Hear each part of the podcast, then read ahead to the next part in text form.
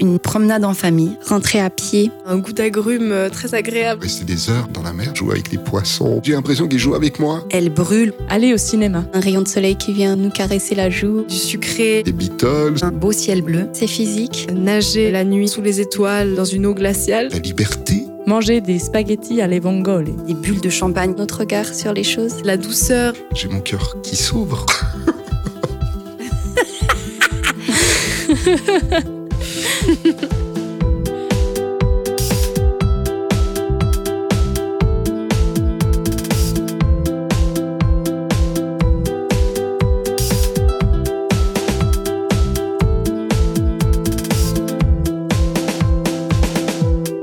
Est-ce que la mélancolie est compatible avec la joie?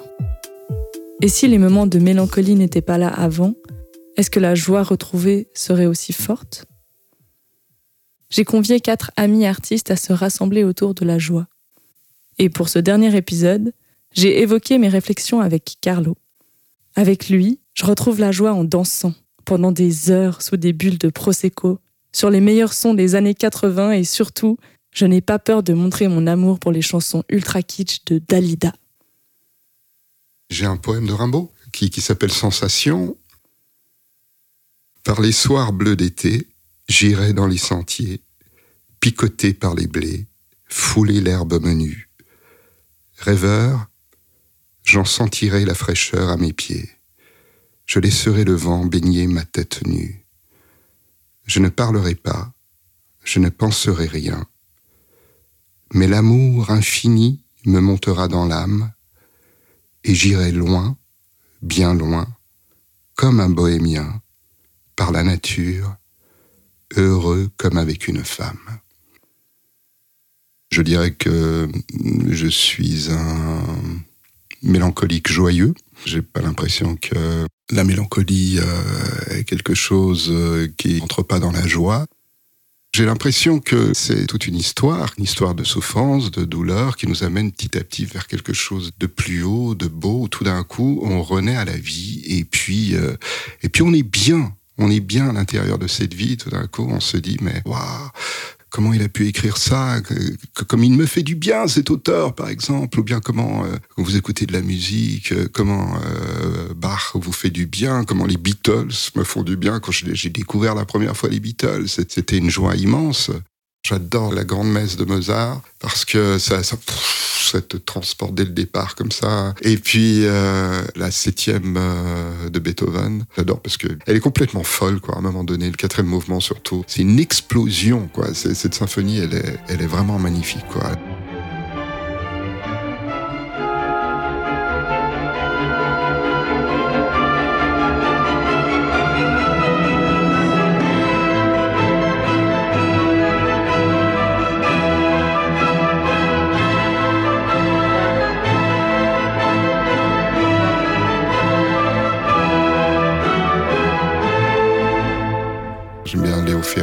Aussi, les poèmes d'Aragon qu'il a mis en musique, comme Est-ce ainsi que les hommes vivent?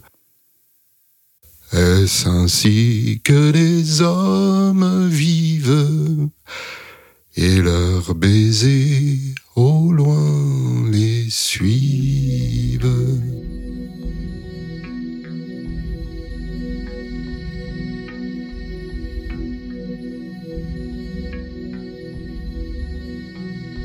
avec, mes émotions, c'est quelque chose euh, d'intérieur, bien sûr. On l'extériorise ou pas, mais c'est d'abord, ça se passe vraiment évidemment euh, à l'intérieur, c'est quelque chose de profond. Ça peut venir de loin, ça peut venir de l'enfance. Euh, c'est vrai que quand j'étais petit, j'adorais qu'on me raconte des histoires, et comme ma mère me racontait des histoires sur la Grèce antique, sur bah, l'Odyssée, qui reste quelque chose qui m'a profondément marqué. C'est vrai que ça me mettait en joie.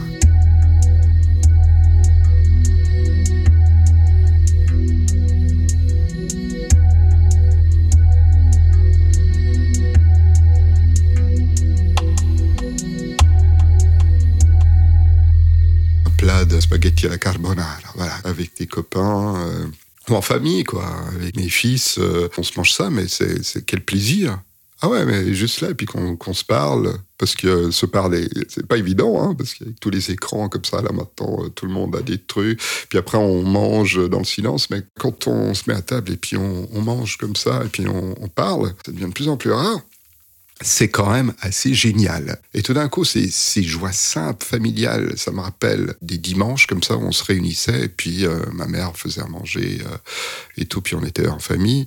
Alors au bout d'un moment, moi je m'ennuyais, mais je, je sais pas, il y avait une espèce de, de chaleur euh, que, que j'ai regretté après, puis que j'ai retrouvé en créant ma propre euh, famille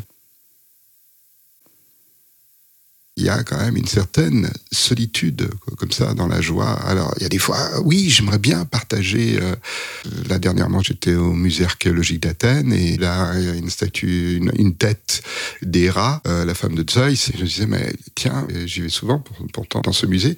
Et c'est la première fois que je la vois vraiment. Et tout d'un coup, cette beauté-là, bah, j'ai envie de, la partager avec quelqu'un. Alors je la photographie bêtement, puis je la passe à mes amis. Mais voilà, ça reste quand même une joie solitaire. Euh, alors je vais pas la bouder du tout cette joie-là, parce que je me dis tiens c'est, c'est quelque chose que je prends dans la vie et puis euh, qui déborde. C'est vraiment un bien-être chose sublime qui m'est arrivée, c'est une fois que j'avais loué une voiture depuis Florence et euh, en remontant depuis Assise, je sais pas, il y a eu un problème avec le GPS et je me suis retrouvé comme ça dans, une espèce de, petite route euh, et tout d'un coup j'arrive dans un village et dans ce village, euh, tout d'un coup, je, je m'aperçois qu'il y, y, a le musée où se trouve un tableau célèbre de Piero della Francesca qui s'appelle La Madonna del Parto. Et euh, je me suis dit, ah oui, mais quand j'étais au musée national d'Ombrie, on m'a dit que ce, musée où il y avait la Madonna del Parto est, est fermé pour cause de rénovation, etc. Et euh, comme j'étais dans ce petit village, je me suis arrêté, j'ai bu un café, et puis j'ai j'ai quand même demandé, il se trouve où le musée? Ah, bah, il se trouve à 20, 30 mètres, comme ça. Et j'y suis allé comme ça pour regarder. Et puis j'ai vu effectivement qu'il était en rénovation.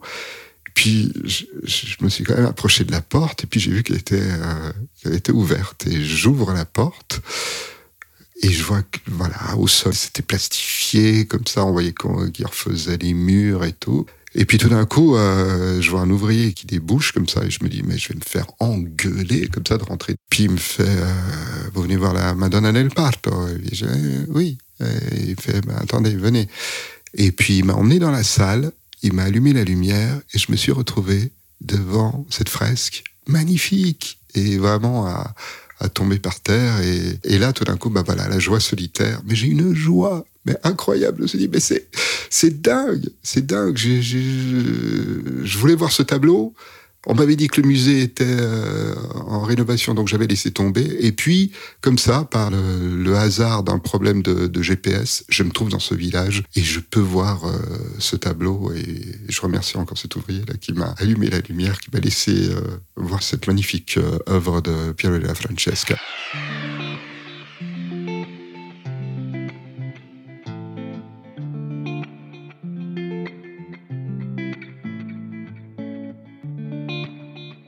À présent, l'automne est bien installé, avec son lot de chaos, la situation du monde, le conflit en Palestine, la mort presque banale d'un ami inconnu que beaucoup de personnes sur cette terre semblaient avoir en commun, Matthew Perry, et qui est devenu, depuis mon adolescence, l'un de mes remèdes indispensables à la mélancolie.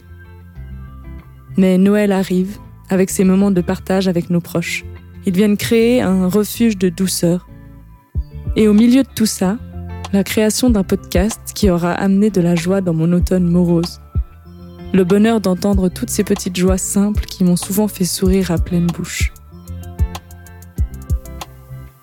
À toutes nos joies passées, présentes et futures.